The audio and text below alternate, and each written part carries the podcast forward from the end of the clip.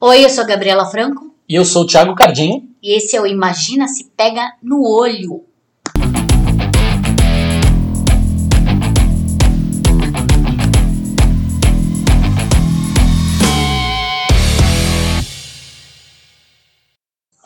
Olá, Bonacera Catuxa, como vocês vão?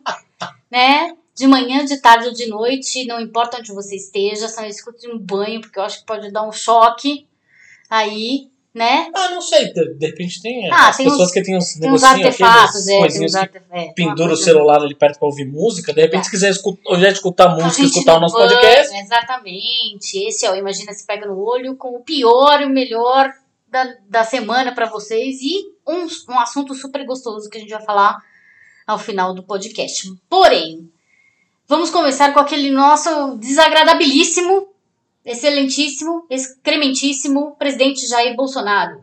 Né? Sabe aquele seu parente que morreu de Covid? Então, ele falou que é só mimimi aquilo, que a gente só fica chorando. O presidente Jair Bolsonaro, sem partido, voltou hoje a atacar a recomendação da OMS, Organização Mundial de Saúde, para usar o isolamento social como um dos principais recursos de controle da Covid-19.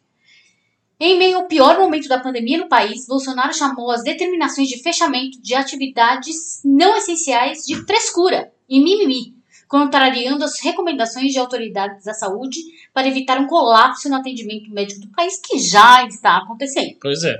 Bolsonaro também minimizou aglomerações e lamentou mortes, mas disse que elas fazem parte do dia a dia. Para o presidente, todos os serviços devem ser considerados essenciais. Vocês não ficaram em casa, não se acovardaram. Vocês não ficaram em casa, não se acovardaram, disse o presidente. Diante dos presentes na última quinta, durante a cerimônia de assinatura da inauguração de um trecho na ferrovia Norte-Sul em São Simão, Goiás. Temos que enfrentar nossos problemas. Isso, né? Porque se enfrenta o Covid assim, na marra. No na- soco. é. Temos que enfrentar nossos problemas. Chega de frescura, de mimimi. Vamos ficar chorando até quando? Respeitar, obviamente, os mais idosos, aqueles que têm doenças, mas vai parar o Brasil se nós pararmos? Isso porque ele já tinha dito, em encontro com apoiadores em Uberlândia, a seguinte pérola. Tem idiota que a gente vê nas mídias sociais, na imprensa, dizendo vai comprar vacina. Só se for na casa da tua mãe. Não tem vacina pra vender no mundo. Não, não tem. Ai, que Mas olha só. Olha só a bomba de fumaça.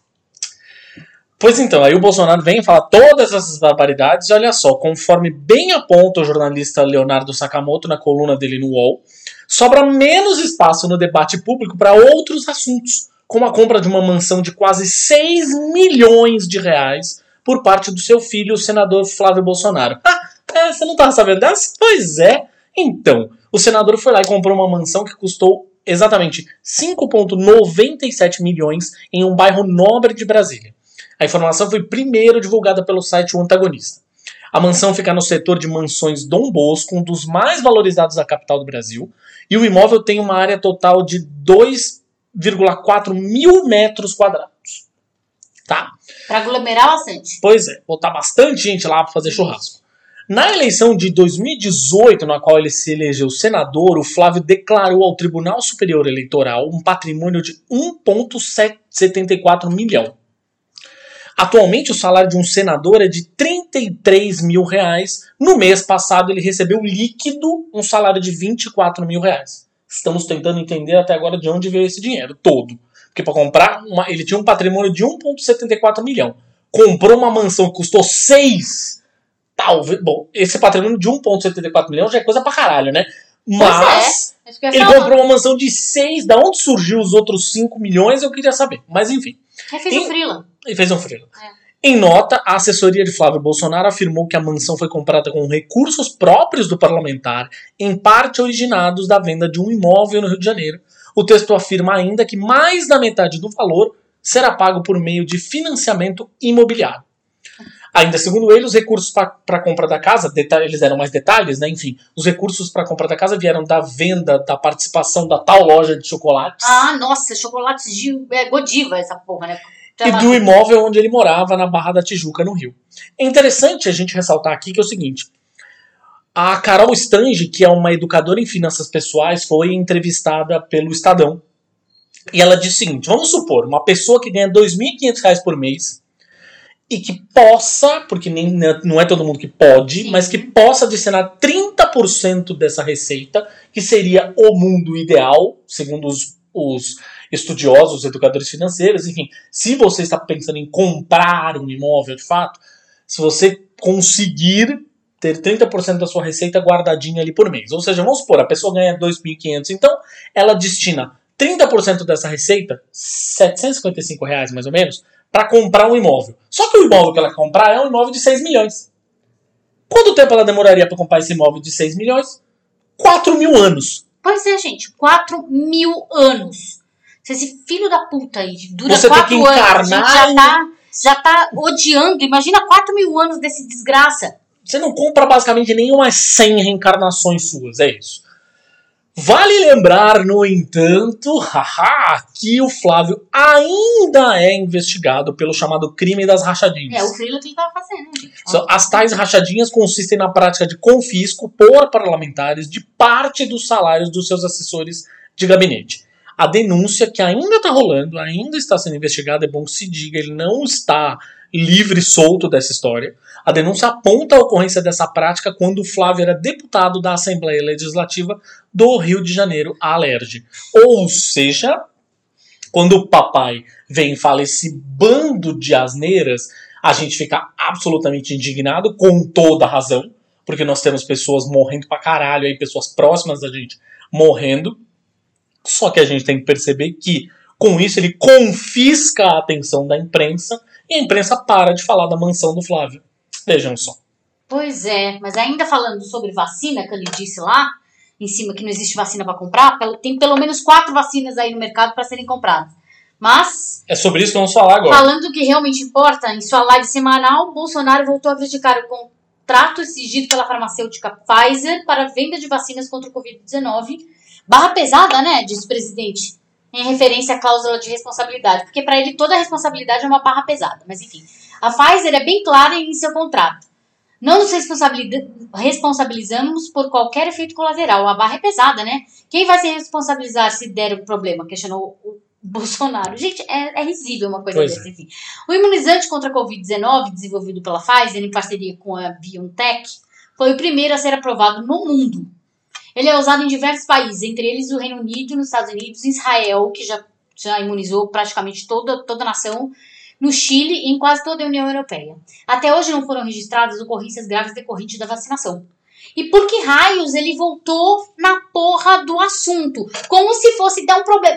Presidente, o que é o maior problema? Efeito colateral da vacina ou, a Covid-19 tá matando? Não. Mas ó, ó por que ele voltou no assunto. Porque última, na última semana o governo brasileiro ofici- oficializou a intenção de compra de 138 milhões de doses da vacina da Pfizer e da Janssen, né? Por 38 milhões, para combate à pandemia de da Covid-19. O documento publicado no Diário Oficial da União prevê a dispensa de licitação na compra, ou seja, ela será feita diretamente com as empresas. Além disso, após avançar na negociação com a Pfizer, o governo federal agora tenta acertar a compra de vacinas na Moder- da Moderna. O secretário executivo do Ministério da Saúde, Elcio Franco, se reuniu na última sexta com representantes da farmacêutica. O governo não fala em números, mas o cronograma, cronograma da pasta apresentado ao Congresso prevê 500 milhões de doses até... 50. 50? Oh, quem, quem dera, né? Quem dera. 50 milhões de doses até 2022. Se isso ocorrer, será uma reviravolta, tendo em vista que o próprio ministro da Saúde, Eduardo Pazuello, já criticou a Moderna em razão do seu preço, 20 vezes maior que a AstraZeneca, por exemplo, e a capacidade de entrega, a partir de outubro. No fim das contas, vamos comprar vacinas, mas a que preço, não é? Não é mesmo? A que preço? Que na verdade é sempre a pergunta final do governo Bolsonaro: a que preço? Pois é. A que preço esse filho da puta aí? Tiraram o PT e aí a que preço? A que preço? Bom, é importante reforçar aqui uma coisa, gente. A pandemia não acabou. Pelo contrário, o bicho tá pegando aqui no Brasil. A cada dia dessa semana que a gente está gravando esse podcast, o número de mortes diárias só aumentou, sempre numa pegada cada vez maior de quando a pandemia começou um ano atrás. Então, assim, a cúpula do Ministério da Saúde espera, por exemplo, que o Brasil atravesse nas próximas duas semanas o pior momento da pandemia. O jornal Valor Econômico apurou que no entorno ali do ministro Pazuello, a expectativa é que haja uma explosão de casos e mortes no período, com os óbitos ultrapassando a barreira dos 3 mil por dia. E a gente tá chegando lá. né? O É, atual, pois atual, o atual número é quase dois mil e pouco. 2 mil e pouco. Bom, gente, então vamos lá. Vamos repetir umas coisinhas aqui para ficar claro. Se puder ficar em casa, fique. Evite ser um agente disseminador. Ainda que você seja assintomático, não faça ideia de que carrega o vírus, whatever, você tá carregando. Então a gente tem que lembrar que o vírus se espalha pelo ar. Tem muita gente que está sendo forçada a sair para trabalhar, então definitivamente a tua chegada com os parça no boteco tá longe de ser essencial, tá? Se tiver que sair para questões fundamentais, sei lá, tipo ir no mercado, ir na farmácia, não sei usa máscara. Mas usa a porra da máscara cobrindo a boca e o nariz, pendurada na orelha, grudada no queixo, não conta, tá? E preferencialmente privilegia os modelos de máscaras PFF2 e N95, que tem capacidade de filtragem de 94%. Para atingir esse índice, a PFF2 tem duas camadas de filtro, uma que é mecânica e outra que é eletrostática, que torna a proteção muito mais forte do que as máscaras descartáveis e de tecido, e além disso ela se adequa muito melhor ao, ao formato do rosto, impedindo que o ar entre e saia pela lateral. A gente, inclusive, vai postar aqui nas nossas redes sociais, no Facebook, Instagram e Twitter, alguns links de lugares nos quais você compra essas máscaras por um preço bem na boa, assim, sabe? Não é um negócio, ah, puta, essa máscara é cara pra caralho. Não, gente, tem um monte de gente vendendo essas máscaras por um preço justamente acessível para todo mundo, ou quase todo mundo, poder ter isso em casa. E, meu, se você conseguir talvez até comprar mais, eu vi inclusive a Mikan, que é uma pessoa incrível, uma influenciadora de cultura pop maravilhosa, que ela comprou várias dessas para ela distribuir para a família dela. E no fim, como ela não tá saindo de casa e tá vendo pouquíssima família, a família ela vê no máximo no portão, ela tem dado essas máscaras que ela tem em casa pro entregador, o cara do iFood, o cara, sei lá, da farmácia que vem entregar coisa em casa. Então, gente, vamos pensar no próximo, por favor. Bom, é preciso continuar lavando as mãos com frequência, não esqueça, lavando a mão daquele jeito, do jeito certo, de um jeito que leva tempo, todos os dedos, entre os dedos, a, a palma da mão, a parte de trás da mão, até o punho, enfim. E não esquece de álcool gel, né? Leva o álcool gel com você sempre. Além, além do, do isolamento social, quando você precisar sair, não esqueça que o distanciamento é fundamental.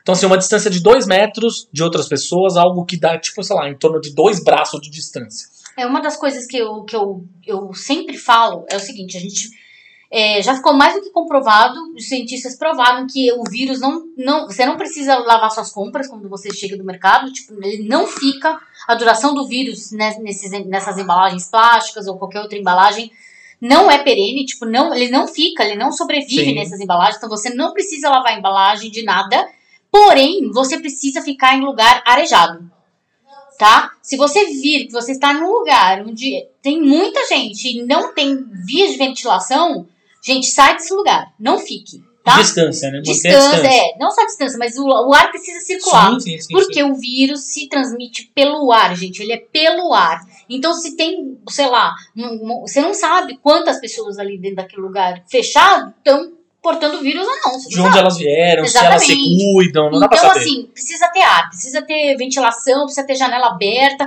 E evita ar-condicionado, não liga o ar-condicionado. É ventilação natural, é janela aberta, é, é- é ventilador, tá? Produzindo ar, pra jogar pra fora. Complementando isso que a Gabi tá falando, assim, evita lugares superlotados, aglomerações. Por exemplo, um churrasco na casa do seu tio é uma aglomeração, tá? Ou seja, ah, não, aglomeração é o metrô, é o trem, é também. Mas, cara, a aglomeração é sim um churrasco na casa do seu tio, cara. Você então, não sabe onde seu tio pega foi leve. semana passada. seu tio e as 40 pessoas que ele É. convidou pro churrasco, isso chama aglomeração. Vale ressaltar ainda que não existe tratamento precoce para Covid-19, não existe, tá? Com todas as letras. Apesar de todos esses protestos que estão tendo aí, por exemplo, hoje a gente teve, hoje, na sexta-feira, teve um protesto em Curitiba pedindo tratamento precoce por ivermec- ivermectina. Pois é, todo e qualquer remédio como cloroquina, azitromicina, ivermectina não tem eficácia confirmada pelos órgãos competentes. Então, gente, sair tomando essas porra não vai te prevenir de Covid, tá? Aí a gente já falou, a gente ao longo das últimas semanas está falando muito das vacinas, dos tipos de vacina, a gente falou aqui, né, já de duas inclusive e tal. Está se perguntando assim, qual vacina que você deve tomar? A nossa resposta vai ser sempre a primeira que tiver disponível, aquela que está na ponta da agulha. E é importante frisar que a maior parte dessas vacinas que já estão aprovadas, tá? Elas precisam de duas doses. E entre uma dose e outra tem um intervalo de muitas semanas. Então, por isso, o vírus continua circulando até a gente ter uma cobertura vacinal que pegue todo mundo. Vacine é, antes de tudo pensar no todo. Pensar nas pessoas que estão ao seu redor, na tua comunidade, não só em você, tá? E se cuida. Assim, a nossa saúde mental, a gente sabe, de, de, diante de tantas e tantas e tantas e tantas notícias ruins, tá indo pra casa do caralho. Se a gente precisar, se você precisar conversar, sério, procure amigos e principalmente procure ajuda especializada. Tem muita gente, é, tem, tem, uma galera fazendo hubs de psicólogos aí, de psicoterapeutas, que estão atendendo em a preço é, social, que eles Exatamente. chamam de preço social, que é o, o, completamente adequado né, ao seu bolso. Tipo, você fala, meu, eu só posso pagar 10 reais. Conversa com eles, eles aceitam você pagar 10 reais. É, tem um monte de, se você quiser, depois a gente solta os links aqui. A gente já fez um episódio onde a gente colocou. Fala sobre saúde mental. Fala sobre isso. saúde mental e a gente colocou os links, a gente solta de novo. Assim, é, o Thiago falou, procura amigos. Porém, né, Thiago, existe essa questão de. É, não, é claro. Amigo não é escuta especializada, tá? Amigo é bom pra desabafar. Exato, pra é, desabafar. Pra desabafar, é pra conversar, pra marcar um chat, um chat aí, tipo um vídeo, um, um videochat pra você conversar, pra você matar saudade. Virtual, né? Porque não dá pra ser é, presencial, porém a escuta especializada que faz toda a diferença. Por favor. Tá? É, a gente, gente, a gente já tá vivendo um colapso, tá? Não tá fácil, os números estão crescendo cada vez mais. E o Brasil, só o Brasil, é, a gente está sendo isolado praticamente do mundo, porque a gente desenvolveu pelo menos três variantes do, do vírus. Tá? Com essa festança aí de gente não fazendo lockdown, o vírus teve praticamente três mutações. Que estão sendo chamadas de Brazilian Coronavirus. Olha só. Né? A gente, no começo não foi a xenofobia contra os chineses, falando, ah, o, o vírus chinês, não era o vírus chinês? Pois é, olha só, parece que o jogo virou. Virou o vírus é. brasileiro. Exatamente. Né? A gente já tem um vírus brasileiro que já está na cadeira da, presiden da presidência. Agora o coronavírus virou o vírus brasileiro. Aquele ali eu não chamaria de vírus, eu chamaria de verme. Bom, vamos agora a ele, o meu, seu, nosso assunto da semana. Robertinho, imagina se pega no olho! Estamos aqui com uma pessoa muito especial para mim, que vai falar também sobre um tema muito especial para nós mulheres e mães, que estamos ficando praticamente mais loucas do que já somos, né? Na pandemia, né? Eu tô aqui com a psicoterapeuta é, Mayra Engelman, ela tem tantas coisas, né? Na verdade, o currículo dela é tão rico que eu nem sei por, por que, que eu chamo ela primeiro, mas enfim. É, a Mayra é uma amiga minha de muito tempo, acho que é a amiga mais antiga que eu tenho, praticamente. Desde a quinta série a gente se conhece, olha só. Idas e vindas da vida, a gente já teve mais próxima, depois também teve mais, mais afastada, e agora a vida nos, é, nos, nos aproximou novamente, né, Mayra? Sim. Eu queria que você se apresentasse um pouco, falasse de você, né? Falasse na, da sua formação em psicoterapia e falasse sobre essa questão de ser mãe na pandemia. O que que tá pegando, cara? O que, eu tenho lido que a pandemia tem afetado, olha que coisa inédita, muito mais as mulheres do que os homens. Por que será? Ai, ai. Posso falar? Claro, fique à vontade. Bom, primeiro, né, tô bem feliz com o convite de vocês, né? Eu amo ouvir esse programa, né? Sou suspeita, né? E eu amo o nome desse programa. Imagina se pega no olho, gente, melhor coisa. E, e eu tô muito honrada, assim, de estar aqui nesse, nesse, cara, no momento que é um dos momentos mais tristes dessa pandemia, né? E ter esse lugar de fala, né, ter essa possibilidade de, de falar sobre, né, de um ponto de vista né, meu, né, de um perfil específico de mãe, né, tentando ter um olhar para as outras também, né, ter essa empatia. Agora, falando bem brevemente de mim, porque eu realmente, como você falou, Gabi, acho que eu te contei uma vez que eu fui numa entrevista e o cara, depois eu falar tudo que eu já tinha feito na minha vida, chegou no final e falou: Você tem 120 anos, é isso? É. é por isso que nós somos amigas, né, amiga? Puta. E eu acho que isso é muito perfil, assim, de, de mulher, de mãe, né? A gente se reinventa o tempo inteiro, né? Eu tenho a minha formação, minha graduação em engenharia química, né? Atuei quase 10 anos nessa área, né? E depois eu fui para várias áreas distintas, né? Fui para a Alemanha, lá eu fiz o MBA com especialização em marketing, né? E quando voltei para o Brasil, trabalhei com turismo, né? Trabalhei também como, como em área de marketing. E aí depois eu fui tive uma loja virtual de artigos infantis para crianças, fui fotógrafa, né, assim, principalmente, né, de famílias e gestantes, né, o meu último trabalho foi bem artístico na fotografia, que foi relacionado às mulheres, né, que foi o projeto Intuição, que foi uma coisa que me despertou muita coisa, né, e um projeto também de gestantes, né, que era o projeto Gaia. E aí depois eu acabei finalmente, né, seguindo o meu caminho dentro da psicanálise, que é de fato uma coisa com a qual eu sempre me identifiquei, né? A psique humana ela sempre me encantou, né? Eu sempre encontrei ali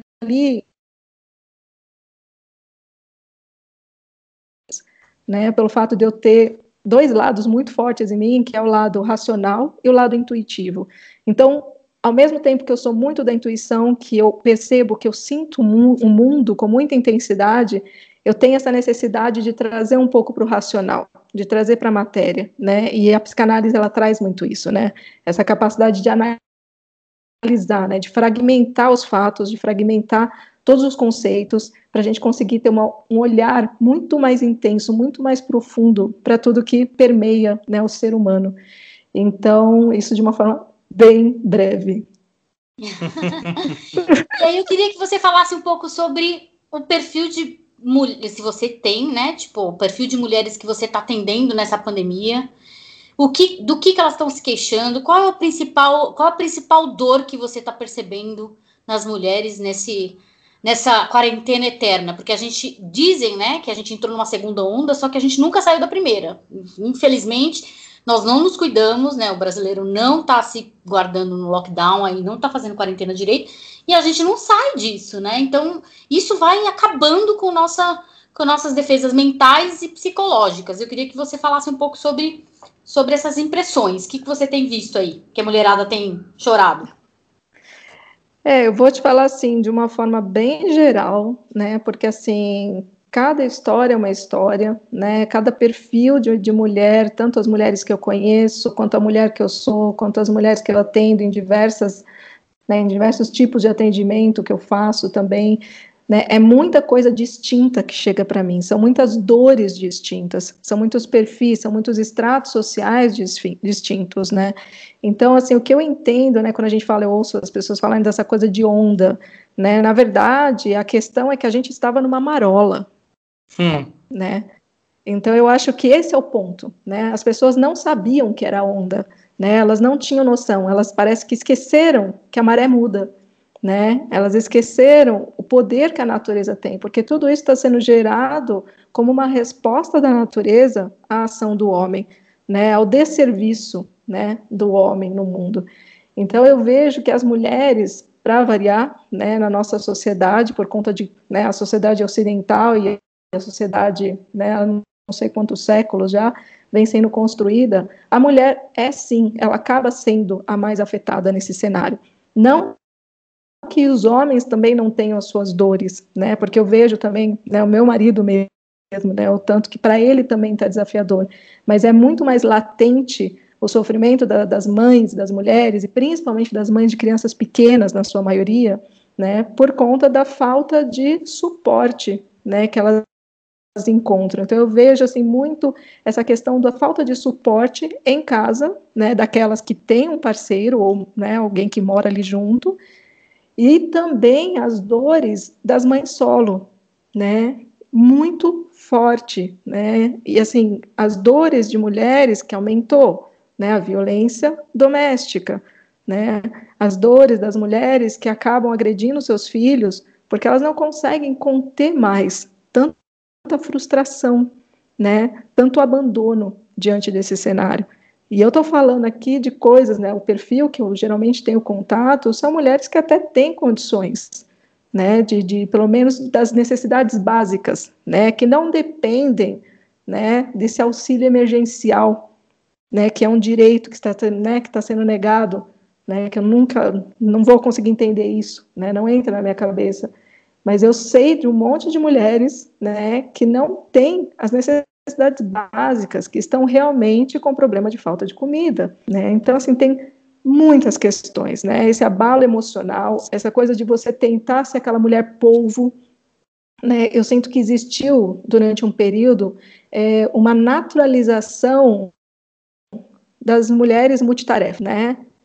Da mulher Isso. guerreira, né? Aquela coisa da mulher guerreira. Exato. A, a, romantização da mulher guerreira. Aí todo mundo chega, ai, como você é guerreira. Não, amiga, eu só sou sobrecarregada. É isso que eu sou. Exa exatamente, assim, é uma ilusão, são várias ilusões que as pessoas vão criando para colocar debaixo do tapete o descaso, né? E ao mesmo tempo, o que eu estou percebendo muito também nessas mulheres é um despertar né, que tem tudo tem os dois lados, né? Então assim tem um lugar que está vindo de um despertar muito grande. Eu falo por elas e falo sempre me incluindo, né, nesse grupo, né? Eu não não me sinto, sabe, num lugar independente dos conhecimentos que eu tenha, das práticas que eu tenha, eu não me sinto num lugar de um pedestal onde eu estou imune a tudo isso, né? Eu não estou, né, Gabi? Você que é minha amiga, a gente vem conversando esse tempo todo eu não estou imune, né? A, a onda chegou para todo mundo, Sim. né? A diferença e mexe, é chorando uma para outra aí, falando, A diferença é como você vai lidar com essa onda, né? Se você vai aprender a surfar, se você vai deixar ela te tomar, entendeu? Se você vai aceitar esse caldo.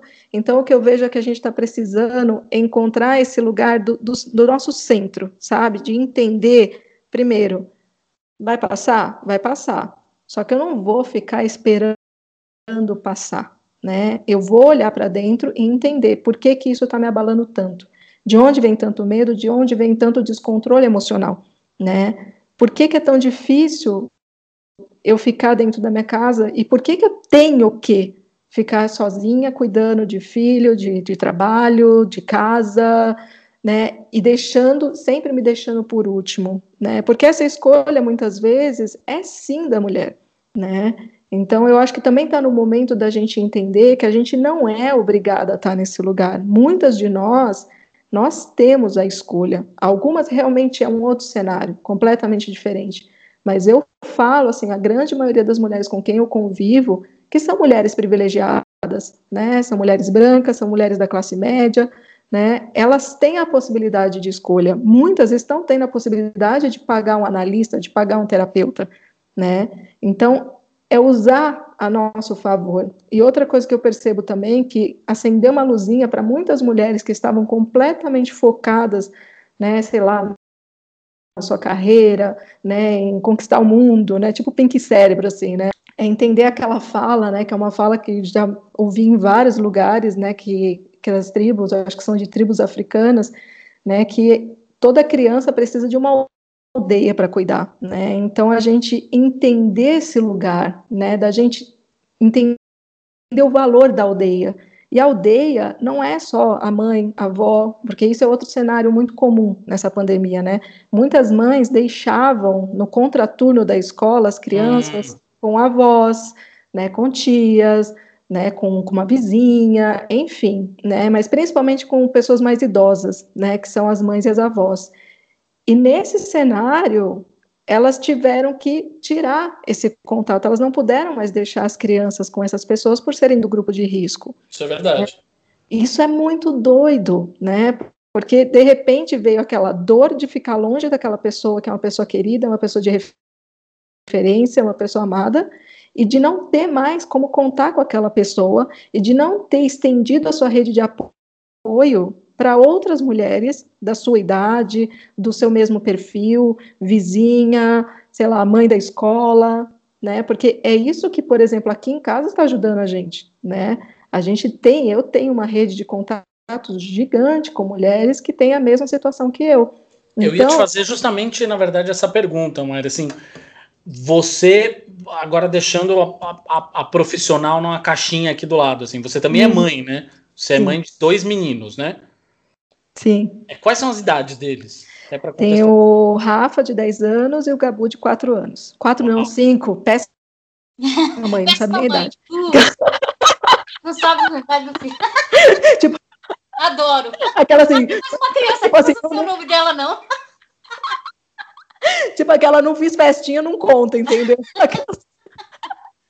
Como tá sendo pra você enquanto mãe? Pra você também. No fim das contas, você tá falando, óbvio, de outras pessoas com as quais você tem, enquanto profissional, esse contato. Mas pra você, pessoalmente, enquanto mãe, como tá sendo? Está sendo extremamente desafiador, por isso que te- teve uma fala minha que eu falei, eu estou falando por mim e por elas, né? Porque assim, eu estou nesse mesmo lugar, né? É uma ilusão também as pessoas acharem que porque você tem, né, essa, essa capacidade, né, de compreender a Ferramental, que né? exatamente, né? Uma coisa é você ter a ferramenta, outra coisa é você lidar com uma situação que nunca aconteceu Uhum. essas ferramentas elas não estavam prontas para uma pandemia dessa dimensão que a gente está vivendo, né? E a ferramenta, o que acontece? Eu sou humana, né? Eu sou humana, eu estou sobrecarregada como muitas mães, né? Eu perco minha paciência como muitas mães, né? Os meus filhos são dois moleques, né? Então assim, é energia pra caceta, né? É muita energia, né? Eu já tenho 42 anos, então assim, não sou mais aquela mãe que tinha aquela energia. E hoje mesmo eu estava fazendo uma retrospectiva, foi muito interessante, eu estava olhando umas fotos assim, e aí eu estava vendo as fotos do começo da pandemia, né? Que o pri- primeiro dia que a gente ficou em casa foi dia 18 de março, né? E naquela época eu conversei com os meus filhos, fa- falei para eles, ó, a gente não vai, vocês não vão mais para a escola. Eu acho que ainda a escola ia deixar uns dias ainda. Eu falei, não, não vai. Expliquei a situação para eles, falei naquele momento que a gente estava fazendo aquilo pelos outros, não por nós, né? Porque nós teríamos condições de ir para um hospital, nós, nós temos saúde que talvez conseguiria lidar com o vírus. Então foi muito importante essa conversa com eles, né? Extremamente importante. Então, para mim, assim, lidar com esse com esse com esses altos e baixos de olhar essas imagens do começo da pandemia e me ver uma mãe extremamente compreensiva, inventando brincadeira. Eu lembro que logo no começo da pandemia, os grupos de mãe, eu saí de todos, porque eu quase enlouqueci, porque começaram a mandar aquelas mil brincadeiras para fazer dentro de casa. E aí aquilo foi gerando uma ansiedade Sim. gigante, porque você olhava, você falou, cara, eu não vou dar conta de fazer tudo isso. Não, não mas tenho você nem energia mal. isso, não tenho nem, não tenho nem papel, nem cola no caralho do negócio aqui pra fazer esses negócios, socorro. Exatamente. Não, e, e você acaba se sentindo mal, porque quando aquela pessoa envia, existe um lugar ali na nossa cabeça, que é um lugar estúpido, né? Que ele acha que aquela mãe faz aquilo, entendeu? O que é uma ilusão, né? Ela só está disparando para a lista de transmissão dela para ser legal, entendeu? Então, assim, e você fica naquela ilusão de que eu vou conseguir fazer igual, e você não vai conseguir. Então, uma das coisas que eu fiz e que me ajudou muito a manter a minha sanidade mental nessa pandemia foi sair de praticamente todos os grupos, né? Assim, porque as pessoas estavam em pânico no começo. Eu acho Né? que tem uma coisa muito de, de também, Má, de aquele negócio que a gente até já conversou sobre, sobre essa questão do, do capitalismo incutido dentro da gente, de, de que a gente tem que aproveitar todo o tempo livre, né? A gente simplesmente não pode ficar sem fazer nada, porque isso dá uma coceira na gente que ah, a gente não tá aproveitando. Então, assim, no Não começo. estou sendo produtivo. É, não tô sendo produtivo. Você não precisa ser produtivo 24 horas, cara. Tá tudo bem se descansar, tá tudo bem. E assim, a mãe e a mulher, até por conta do patriarcado, que a gente já sabe também, pra- é a, o- o- a culpa dobra, né? Tipo, a gente não pode de jeito nenhum descansar, porque mãe não descansa, né? É, Então, e são coisas é isso que eu falo da, da necessidade de despertar, né? De do que, que a gente está correndo, né? E eu me perguntei muito essa semana, né? Porque eu no começo da pandemia também comecei a meditar com mais frequência, né? Tava fazendo as mandalas com bastante frequência. Cheguei da oficina de mandala porque eu vi que estava ajudando muita gente. Então, Hum. assim, eu tava super, sabe? Assim, eu tava no- numa vibe que eu mesma tava achando incrível, né? O Rodrigo, né, meu marido, ficou de layoff em casa por dois meses, sem trabalhar. E quando chegou no final dos dois meses, eu falei para ele no último dia chorando. Eu falei, cara, eu vou sentir falta desse tempo. Porque foram dois meses incríveis da nossa família. Foi muito doido. E aí, depois de alguns dois meses que acabou essa, que ele voltou a trabalhar, eu já estava pensando em divórcio, entendeu? então, a gente ficou completamente fora da caixinha, todo mundo. Começou a me dar um desespero interno que eu não estava percebendo. Né? Comecei a, ah, eu vou fazer isso, e aí apareceu aquele monte de curso online gratuito de tudo aquilo que você queria ter feito a vida inteira, né? E aí você fala, agora é a hora, todo mundo oferecendo, me inscrevi em todos loucamente, entendeu? Gente, é sério, foi muito engraçado. Eu me inscrevi um monte, tudo que falava, olha, Maria, isso daqui você vai gostar, me mandavam. Aí eu tava lá, me inscrevia. Pergunta quantos que eu assisti. Era impossível, não tinha como absorver, mas existia um lugar de fuga dentro de mim que eu não estava percebendo. Dentro de todos nós está existindo esse lugar de fuga, né? A gente está fugindo de nós mesmos. A gente está fugindo desse lugar que está dizendo para cada um de nós, e para mim eu sinto isso muito forte, cada dia mais forte, né? De olha para tudo aquilo que você precisa mexer, né? Entenda que você faz parte de uma mudança cultural, porque é isso que a gente precisa em massa fazer nesse momento, porque isso não vai parar, né? Isso não vai parar. Se a gente não mudar a forma de se viver, se a gente não mudar a relação com a natureza, a relação com o dinheiro, a relação com a nossa família, a relação com os nossos filhos, né? Os meus filhos, apesar dos dias de loucura materna, eles têm uma mãe e um pai que têm a capacidade de diálogo, que tem a capacidade de olhar, por exemplo, aconteceu muito nessa pandemia, de eu perceber que eu estava perdendo a paciência com eles, mas que não era com eles. Sim. Eram as minhas frustrações, né? Era, era, é só um é, é muita reflexo, né? castração. Exato, é muita castração. É muita castração em pouco tempo. De você não poder fazer o que você deseja, né? De você o tempo inteiro alguém falar para você, olha, tem isso, e você fala, não posso. Tem aquilo, não posso. Ah, tem, vamos trabalhar. Não posso. Né? Não, é e muito coisas básicas do tipo, ah, meu, vamos viajar, sabe? Sair. Ir para um lugar, tipo, um, um shopping, um cinema, não dá. Então, assim, são E é- coisas muito castradoras. Isso, e é muito difícil você lidar com a indiferença de outros, né? É. Então, isso foi um outro conflito interno, né? De você olhar o outro, lidando com aquilo, né, com a maior naturalidade, fazendo festa na laje, né? E Hum, você olhando aquilo e falando para os meus filhos no começo da pandemia foi muito desafiador. A gente mora num condomínio fechado que tem as suas vantagens, mas também tem as suas desvantagens, né? Então, as crianças começaram a ir para o parquinho, que, que é o- a área coletiva, lotado de criança, né? E eu e meu marido, a gente conversou, a gente alinhou, falou, eles não vão. E aí foi muito desafiador, porque eles ficaram extremamente tristes, extremamente agitados, né? Mas a gente conseguiu segurar. A gente segurou eles por um bom tempo durante a pandemia. E aí chegou um dia que eu acho que foi quando deu uma melhorada nos números, né? Na, na, na curva. E aí o meu marido falou assim, eles tavam, vieram chamar, os meninos vieram chamar o mais velho. Aí eu olhei assim, aí ele falou, Mayra, eu acho que já dá pra gente né, soltar um pouco. Aí na hora me deu um- uma dor, assim, um conflito, né, gigante, né, sobre aquilo que eu sabia que era o correto e sobre o tanto que eu não estava dando conta mais. Né? E naquele momento eu me senti humana, né, e olhei para os meus filhos também como humanos, entender que as crianças elas estão no momento de receber do externo.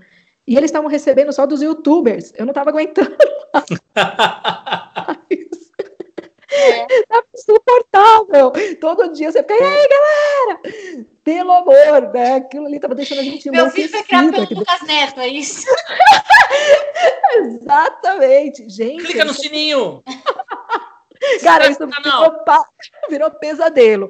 Vai ser uma nova neurose que vai surgir. É sério, gente. A gente vai ter várias novas neuroses no livro de neuroses. Porque foi demais. Então, assim, a gente teve vários momentos que a gente flexibilizou sim. Mas aquilo que a Gabi falou, vem o sentimento de culpa. E assim, para o homem, eu percebo que realmente, meu marido, ele falou, não, pode deixar, entendeu? Tranquilo. E eu, por dentro, aquilo estava acabando comigo, de falar, cara, não é o certo, mas eu não dou mais conta, né? Eu tenho que soltar um pouco, porque senão Receber. eu não vou aguentar. Exatamente. Mas aí logo depois, que nem agora, nessa situação que a gente está, eles não estão indo, a escola está aberta, né? Eles não estão indo. Né? A partir do momento que eu vi que ia entrar em fase vermelha, eu falei com a, com a diretora, falei, ó, eles não vão, entendeu? Vocês dão um jeito de viabilizar, entendeu? Porque eles não vão, não, não acho correto, entendeu? Eu tenho a possibilidade de ficar, e não é uma questão também de certo e errado, mas Sim. eu posso ficar, né? Eu tenho essa flexibilidade, eu posso cancelar atendimento, né? Eu tenho esse privilégio, né? Eu falo que tem, tem uma frase, né, do Eduardo Marinho que eu amo, que fala que se você é um privilegiado, você já é um devedor, né? Então eu sinto esse lugar em mim, sabe? Eu tenho privilégio, eu posso ficar com os meus filhos em casa, né? Eu tenho esse esse lugar, né, de ajudar a sociedade nesse momento, né? Coisa que um porteiro, por exemplo, aqui do condomínio, né, ele tem que ficar aqui. Que até eu tive essa semana, tive um lá que eu acabei discutindo porque eu fui falar com o cara e ele falou, ele falou assim, não, porque não sei o que, o Dória tal. Eu falei, gente, mas o lockdown é a melhor solução nesse momento. Aí ele, mas e o desemprego? Aí eu olhei para a cara dele assim, eu falei, eu sei que é grave, mas do que adianta você ter emprego se você estiver morto? Né? Então, é, peraí. Agora, então, enfim. A gente está falando dessa coisa de, de, de emprego do, do, do, teu lado profissional.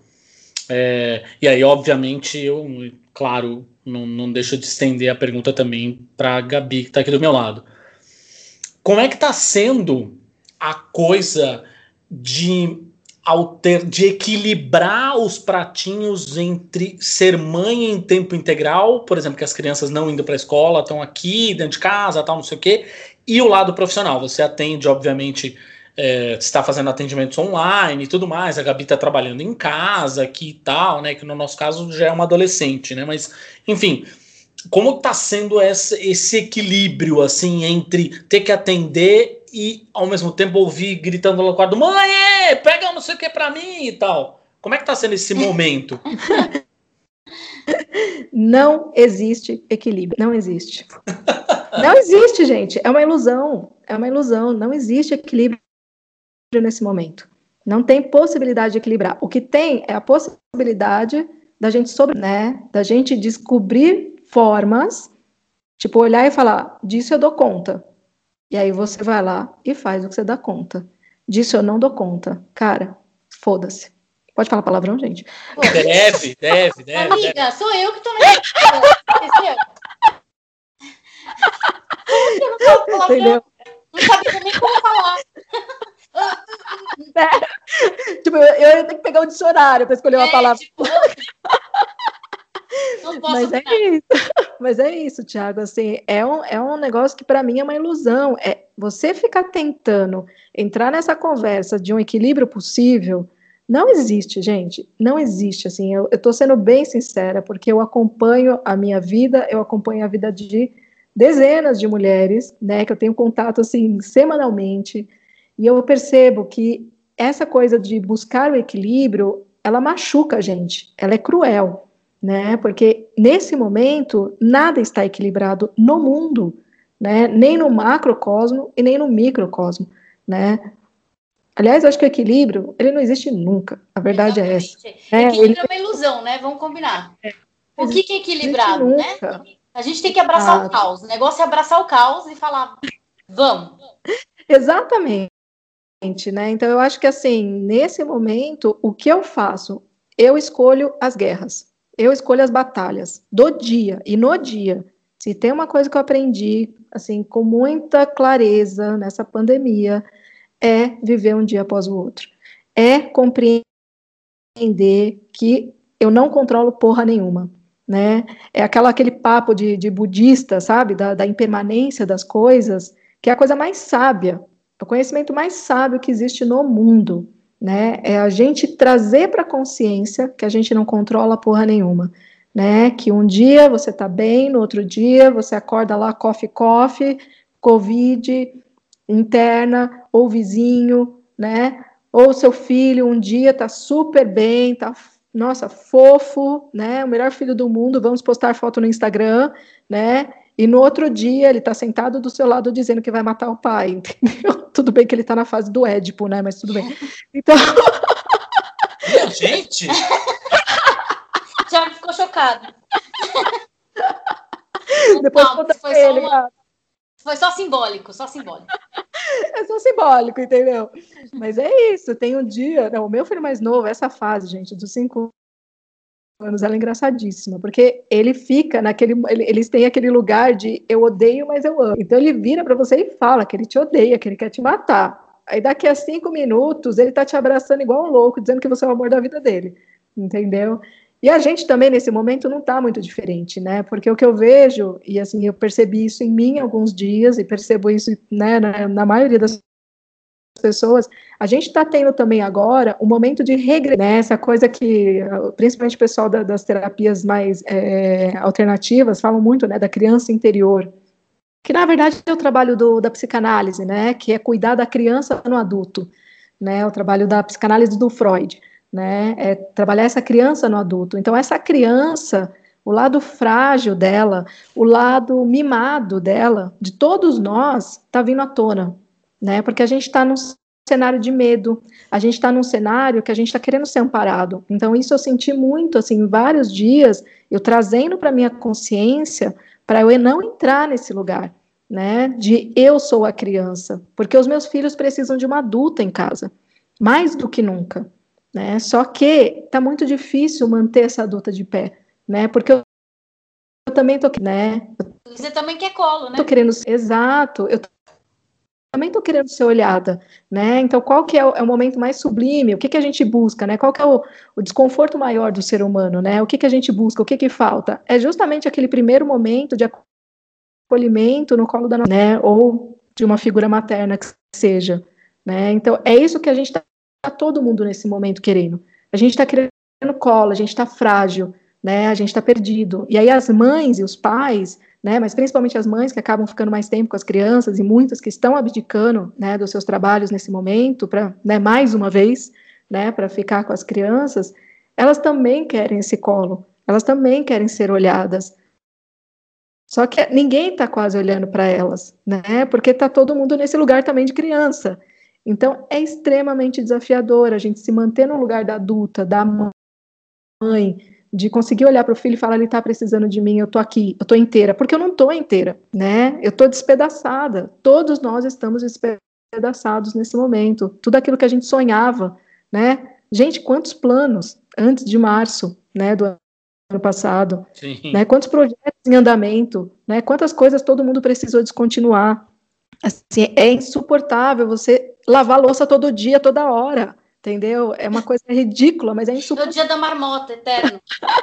não, gente, é insuportável, sabe? É um negócio que irrita, dá vontade. Teve esses dias eu vi um, um não sei se foi um filme, uma série, nem sei mais o que, que eu vi, gente. É tanta coisa que a gente também, porque agora esse negócio também é, de Tipo, é série, filme, tudo tá no, se né? foi vida real, a gente não sabe. eu sei que a mulher me deu uma vontade, porque a mulher pegou, ela brigando com os filhos, ela pegou os pratos na, no armário e começou a jogar, quebrar todos os pratos no chão. E aquilo deu um negócio em mim. Falei, gente, eu acho que esse é o caminho. Eu acho que isso vai ajudar. Entendeu? Deixa eu ver quantos pratos eu tenho aqui. maravilhoso. Eu tenho, uma, eu tenho um episódio de família desse que ficou, virou mito de família. Todo mundo repete. A minha avó fez isso, porque meu avô era muito machista. E aí ela estava toda pronta para sair com ele e tal. Eles iam para algum lugar, não lembro onde. E aí a pia estava cheia. E aí meu, meu avô chegou para ela e falou assim: não, mas você não vai, você vai sair assim com a pia cheia? Aí a minha avó olhou bem pra cara dele, pegou todos os pratos que estavam na pia e jogou pela janela. Falou: pronto, a gente já pode ir. adorei, adorei, gente. Vovó, é a terapia dos pratos, Isso. entendeu? É a terapia dos pratos. Então vamos inventar, vamos inventar moda.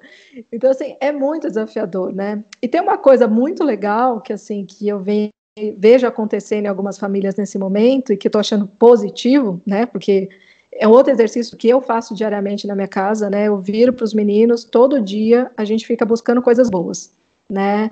Então, todos os dias, por exemplo, a gente desenha, né? Coisas bem coloridas, e isso eu percebo como mexe, sabe? Como, como traz a gente também para um lugar mais da fantasia positiva, hum. né? Principalmente para eles como crianças. Então, todo dia de manhã, isso desde que começou a pandemia, a gente teve um gap aí, um momento que nem isso estava rolando, né? Porque eu estava realmente totalmente assim, sem energia, né? Sem libido para nada, para nada, para nada. Morta né? E aí, oi? Morta por dentro. Totalmente, totalmente.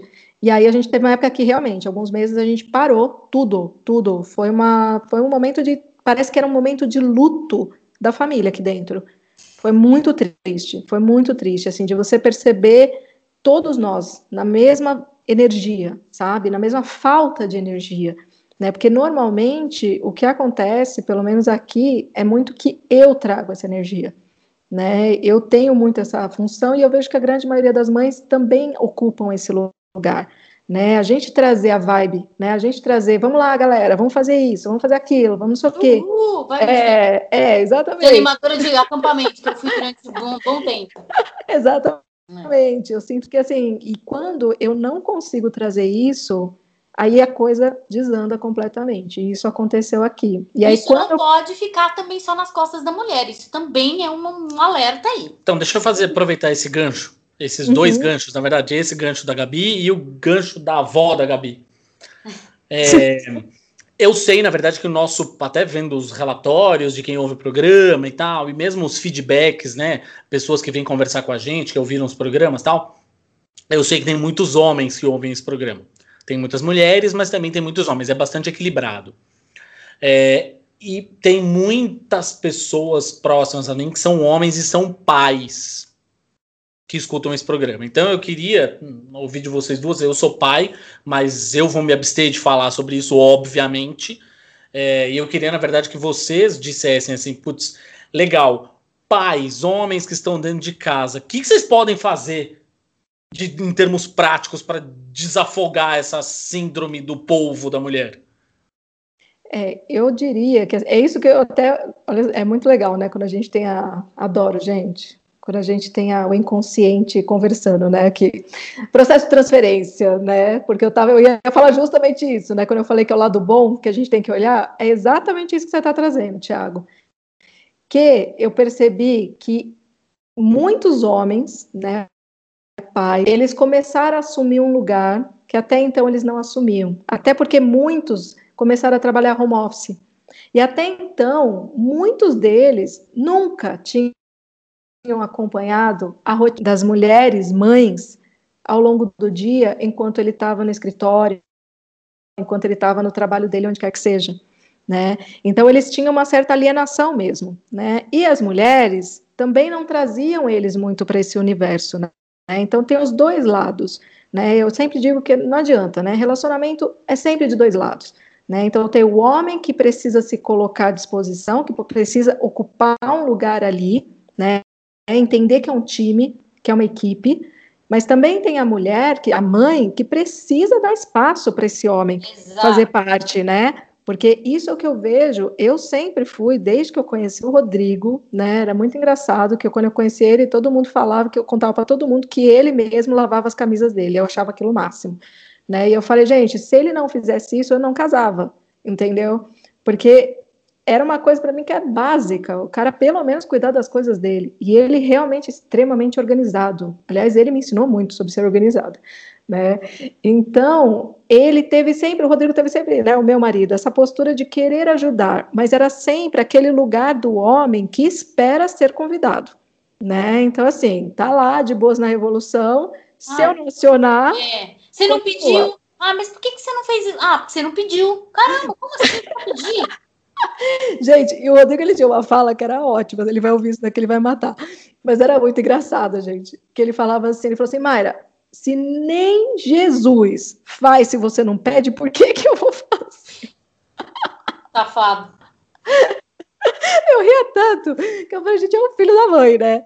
Mas é mais ou menos por aí. A mãe maioria dos homens tem essa postura passiva, né? Que eles esperam ser convidados, até porque grande parte vem de uma geração onde as mães faziam tudo por eles. Isso. Né? Tipo, dava sopa na boca, né? Então, assim, eles foram criados por mães que não são as mães como são as mães de hoje em dia. Por exemplo, eu, a Gabi, entendeu? São mães completamente diferentes, que também não tem certo ou errado. Era a cultura naquele momento, né? Era o hábito naquele momento. Então, era como elas também tinham sido criadas, e os homens tinham sido criados, enfim, foi repetindo a merda toda. E agora a gente está tentando resolver essa parada. E a pandemia deu a possibilidade, nesse convívio intenso, né, dos dois lugares, né, do homem e da mulher, terem esse olhar, né, ter essa percepção de como é a rotina da casa, né, do homem olhar e falar, caralho, né, Ou ele se enfiar de fato, que eu já vi acontecer também no escritório, fechar a porta e ficar o dia inteiro e sair à noite do, do, escritório e querer a janta pronta. É. E aí chega, ele nem encontra os filhos no meio da bagunça da sala. Mas tá tudo bem. Eu só quero saber se a janta tá pronta. E o cardápio tem que ser diferente. Entendeu? Hum. Né? Então, assim, eu conheço muitos assim, né? O meu não é assim. Mas por quê? Desde o início do relacionamento, eu sempre inseri o Rodrigo em tudo. A gente chegava não, a brigar, é. né? Uma quebrava coisas, né, A gente tem que. Aí a gente tem que fazer uma. Na verdade, não, não chamo nem de meia-culpa, mas assim, é também um reflexo do patriarcado.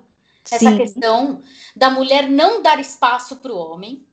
E até como pai, eu via muita uhum. coisa, assim, eu via muitas, muitas mulheres reclamando, por exemplo, quando deixavam um filho com o pai e precisavam fazer alguma coisa, voltar para casa e falar, ai, mas ele já tomou banho?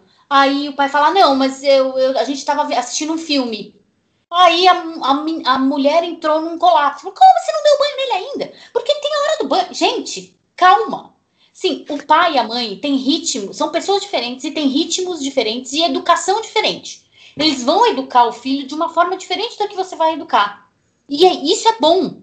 Isso é bom para a criança, para a criança ter referência do pai e da mãe, para sentir que eles não são uma entidade cósmica, que são pai e mãe, uma coisa só.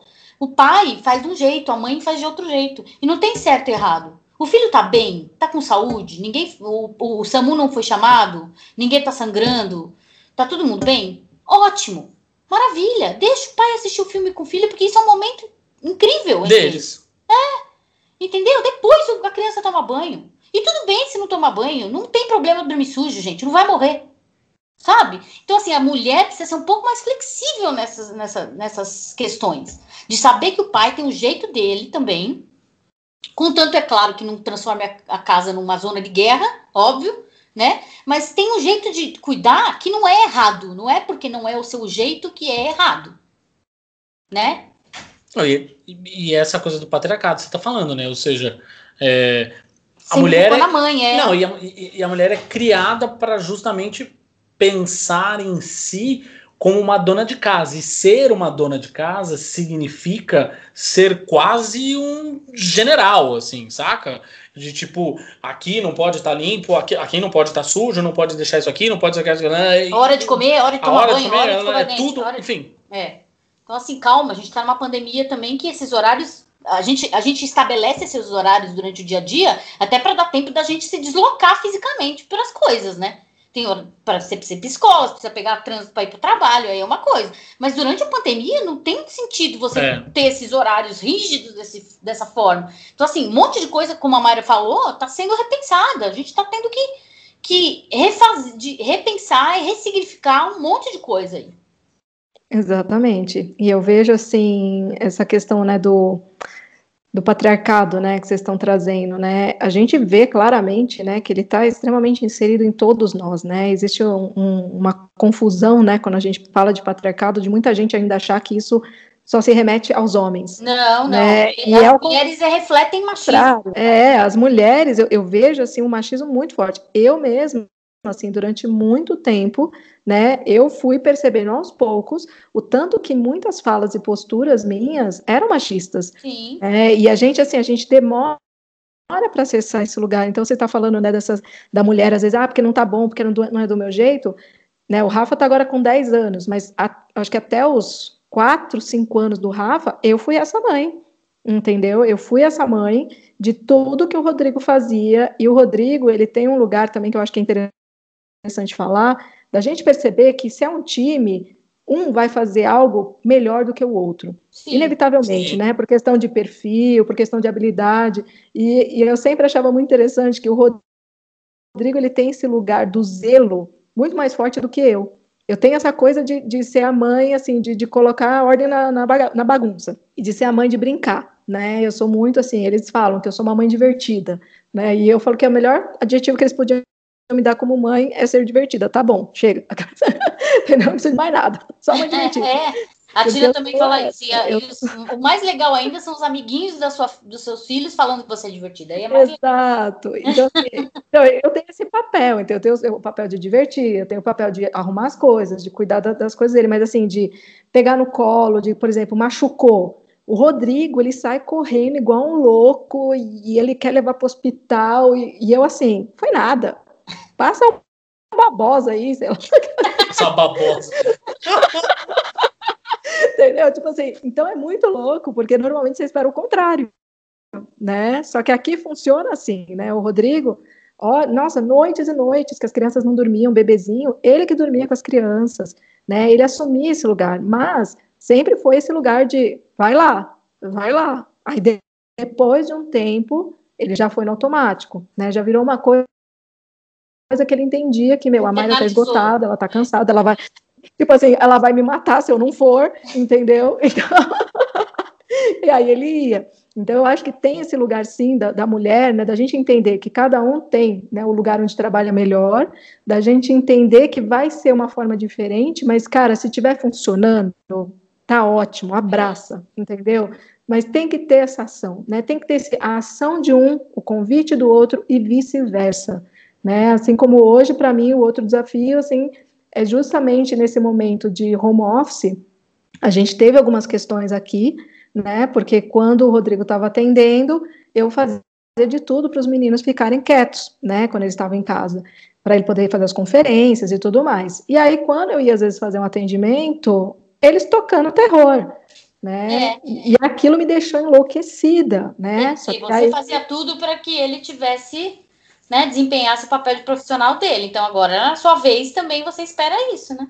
Exato. E aí foi uma coisa que assim gerou um conflito, gerou um conflito, porque assim não tem como fugir desses conflitos nesse momento, né? A gente não gera transformação sem conflito, não existe diamante sem atrito, né? Então assim, a gente tem que entender também esse lugar de é preciso, né, chegar e falar, né? Só que no momento que a gente está tá, tá muito frágil, né? Então eu saí igual uma louca depois do atendimento, né? Mas foi tudo tranquilo, assim, ele olhou e falou, não, beleza, né, próxima vez eu tomo cuidado, porque o que eu percebi é que muitas vezes, pelo homem não estar tá acostumado de estar nesse lugar, de se preocupar com o trabalho da mulher, ele não percebe de verdade, não é nem por, sabe, desleixo, por falar, ah, deixa eles tocar terror, porque daí da próxima vez ela não deixa mais comigo, né, não é isso, né, ele realmente não, não se incomodou com aquilo, né, ele não parou para lembrar que eu estava no atendimento e que o silêncio seria importante, né? Então, hoje, por exemplo, já é outra situação. Hoje, quando eu estou em atendimento, ou se eu estou num curso, não sei o quê,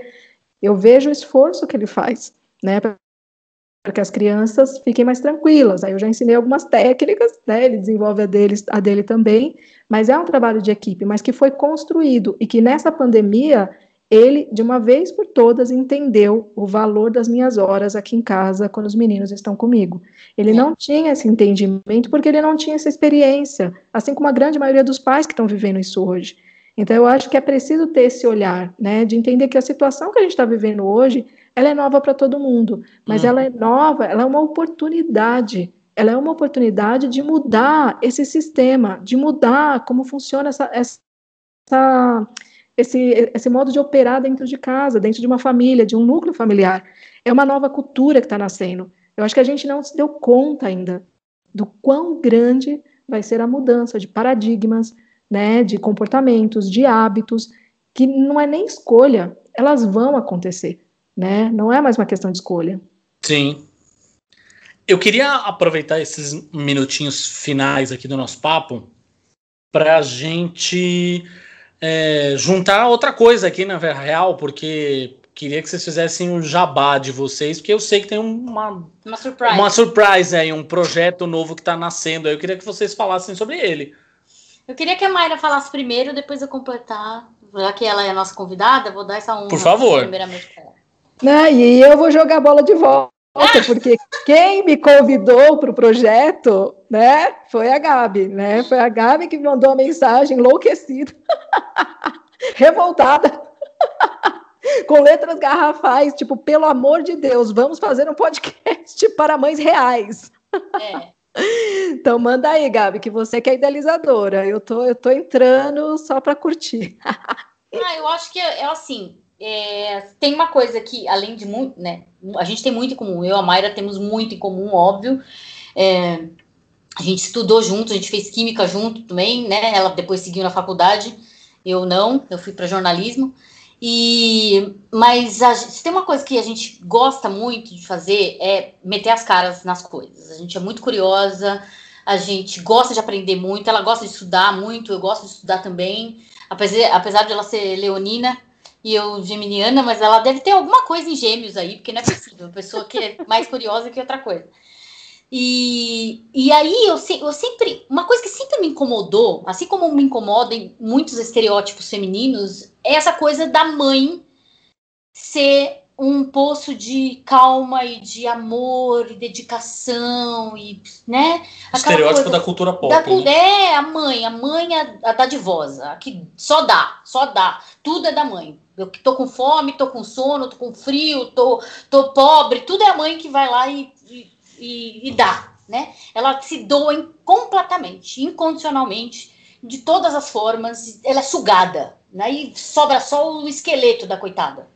E, e aí isso me incomoda muito, esse estereótipo. Eu tenho visto muitas mulheres ainda perpetuando esse estereótipo. Mulheres do nosso tempo, mulheres modernas, mulheres com conhecimento, mulheres privilegiadas que continuam falando que ah, ser mãe é uma delícia, não que não seja, mas enfim, é, é uma delícia, porém, né, é padecer no paraíso. Todavia, com tudo. Padecer é. na Paraíba, já como diria a, a, a Magda lá do Faz de Baixo. né?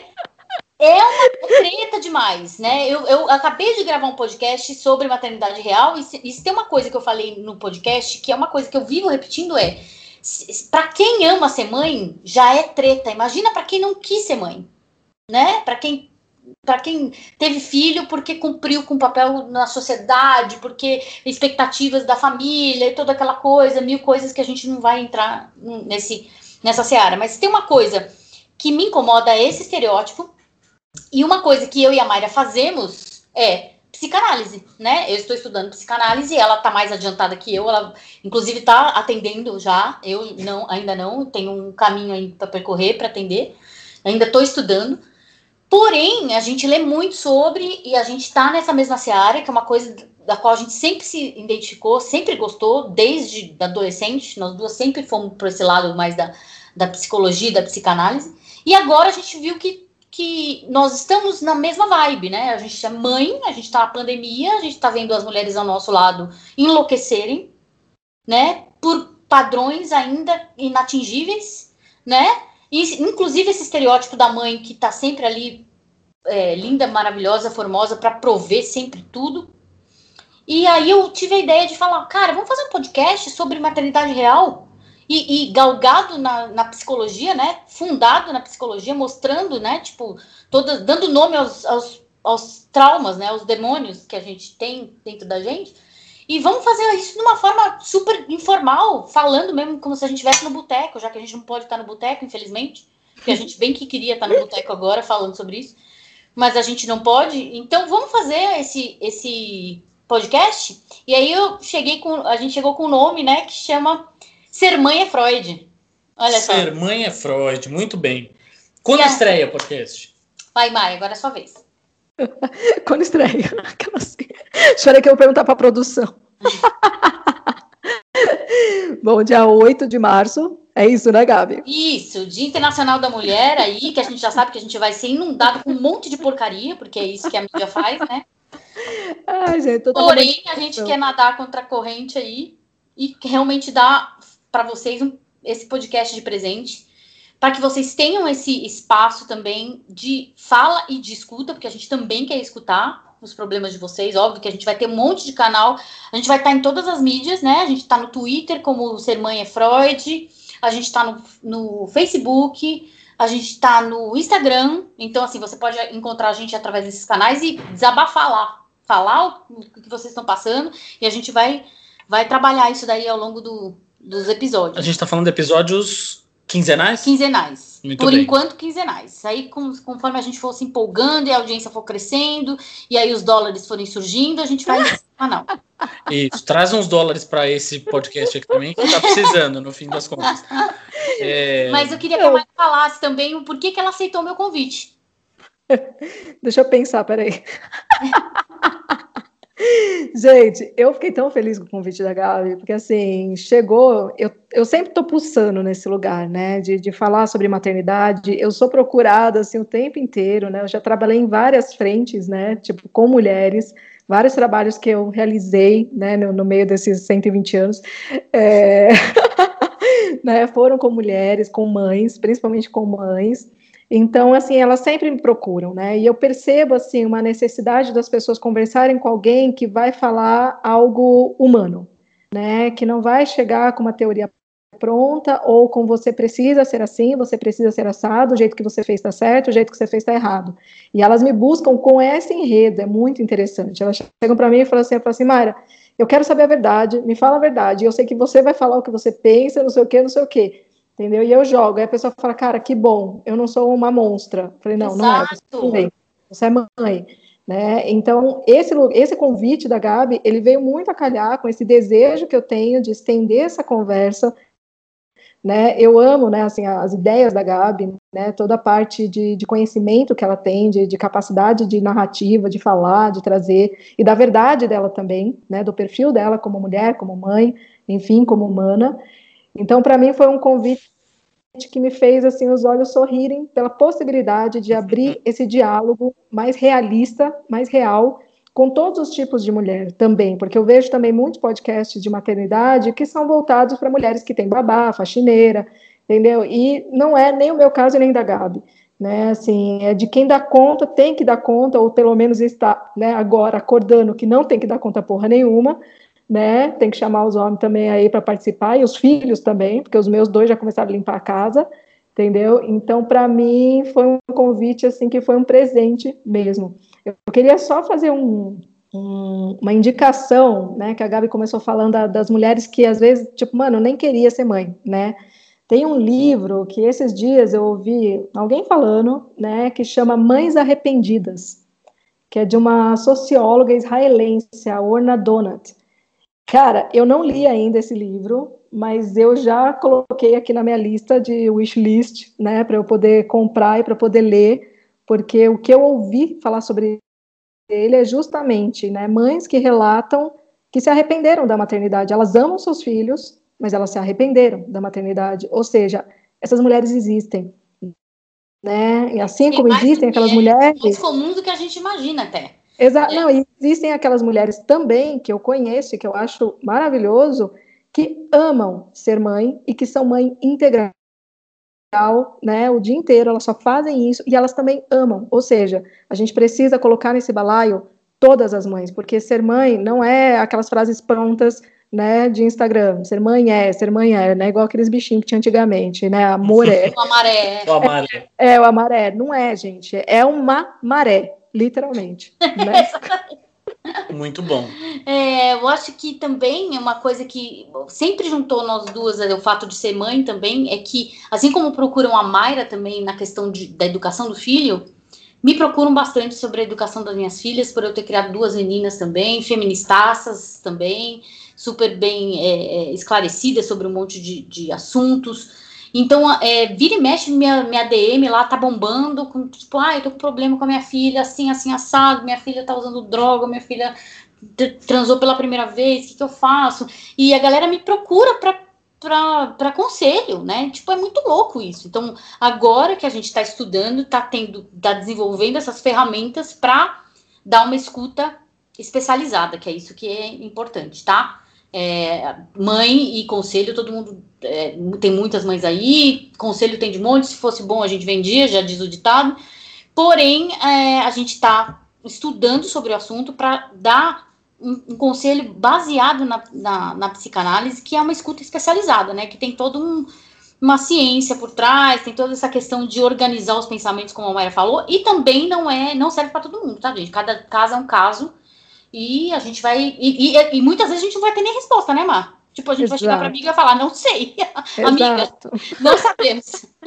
Não é, sabemos. Eu acho que eu acho que também é importante dizer que é um espaço, né, que está muito alinhado, né, com, com a psicanálise, que é um espaço de não julgamento, né, um espaço de não julgamento, é um espaço de escuta ativa, né, onde a gente vai falar muito, porque a gente fala para cacete, né, e é o lugar de fala, né, para a gente poder falar, já que na clínica você acaba sendo, né, sendo mais ouvinte, né, esse é o papel dentro da clínica, mas ali é um espaço para a gente falar, mas que também a gente vai trazer outras mulheres, né, porque a gente quer dar o espaço de fala para todos os tipos de mulheres, para todas as histórias possíveis, para que justamente todas nós possamos entender o quanto é diversificado esse universo e o quanto a gente tem muito a aprender com cada realidade, né?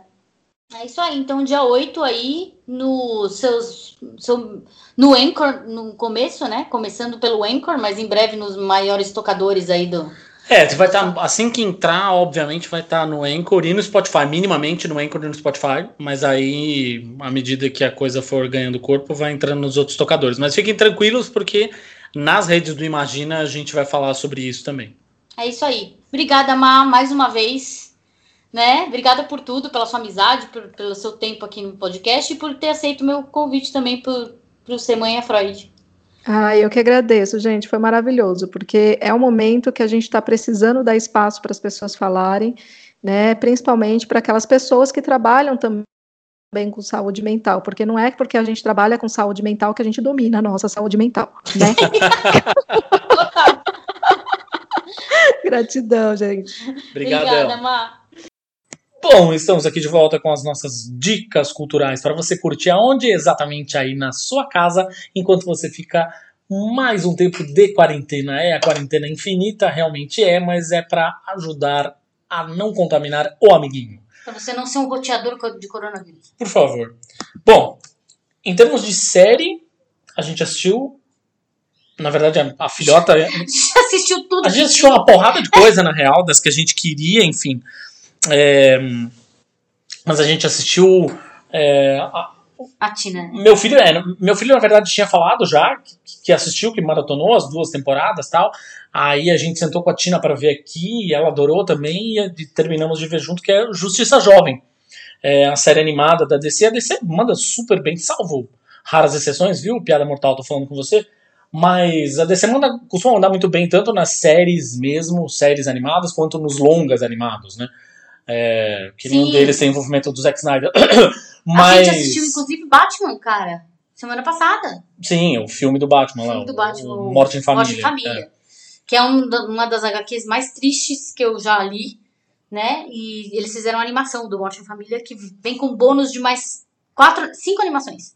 É, são, são quatro ou cinco curtas, enfim. Quatro ou cinco curtas. Sargento Rock, da, do, do Adam Strange, Fantasma. Vingador Fantasma, é, e da, Da morte. da morte. Da morte dos perpétuos.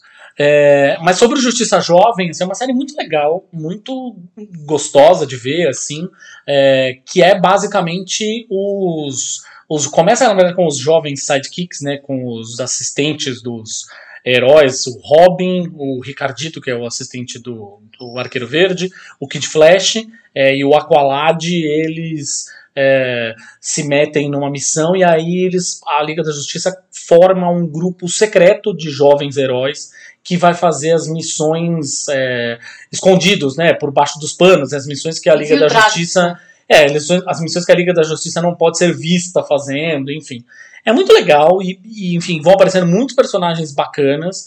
É, e acho que eles desenvolveram super bem os personagens, Sim, assim. Muito, muito gostoso. É, a interação entre eles é A interação é muito legal, os diálogos são Porque bacanas. eles crescem juntos praticamente. É então, isso, tipo, é é muito isso. bom. A interação, os diálogos são sensacionais. A trama é bem amarradinha também, não fica nenhuma, tipo, não, mas como isso? Tipo, é bem legal, tá bem coesa. As duas primeiras temporadas estão no Netflix e é, depois de muito, muito, muito, muitos fãs pedirem, é, eles fizeram uma terceira temporada pro DC Universe, que é o finado serviço de streaming da DC, né? Que migrou tudo pro HBO Max, né? Então, assim, é, quando o HBO Max chegar aqui no segundo semestre, se você quiser esperar para assistir, caso você não queira esperar, você sabe como assistir. Enfim, Te vira, maluco. fica aí a dica. É, de- dica de filme, a gente assistiu muitos filmes, na verdade. porque a gente tá fazendo meio que uma listinha do Golden Globes, então a É. gente tá pegando os filmes que concorreram ao, ao Globo de Ouro e tá assistindo. Então assistimos Nomadland, que foi sensacional, que ganhou como melhor filme e melhor diretora. Isso, é verdade.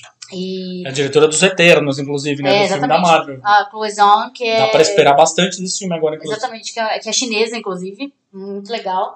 E a gente assistiu agora, estreou semana passada no Netflix. Se você tem filhos adolescentes, principalmente se você tem meninas, assista com elas. É um filme chamado Moxie, da Amy Poehler. Não sei se você conhece a Amy Poehler de Parks and Recreation, né? Que a- inclusive apresentou o Globo de Ouro com, a com a. Tina Fey. Elas são uma dupla imbatível, estão sempre juntas, né? São dupla de comediantes. E a Amy Poehler é a loirinha.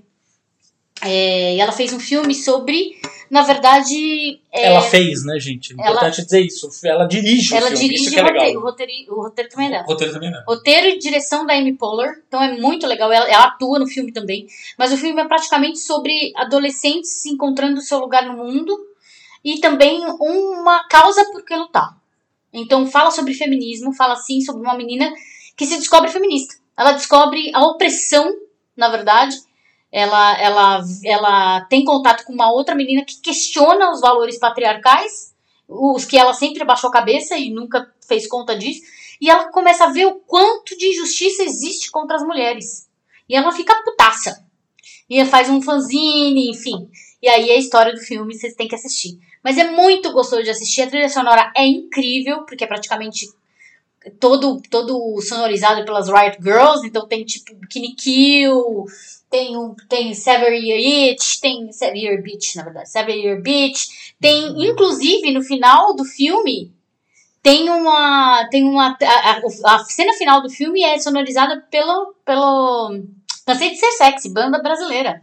Com Alalá, que é a música que a gente já conhece aqui, que já tocou bastante tempo lá nos vídeos de 2000 e pouco, né? Pouco, é. É.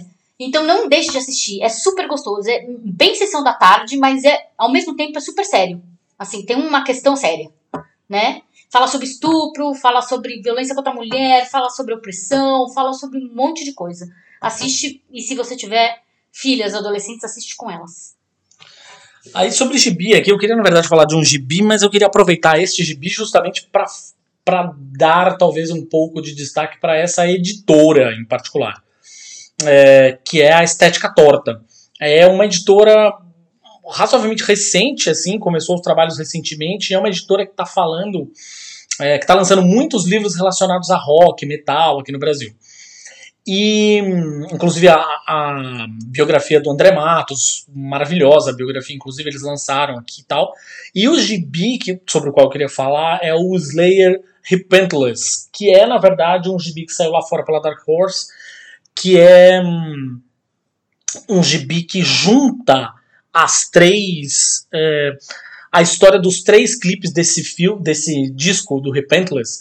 É, o um diretor fez uma, uma história única, né, junta dos três clipes, é, e aí transformaram isso numa história em quadrinhos, é, que é basicamente a história entre dois irmãos que foram criados basicamente para ser nazistas, é, criados no movimento neonazista, inclusive, e um deles dá uma volta na vida, se arrepende completamente, se apaixona por uma mulher negra, inclusive.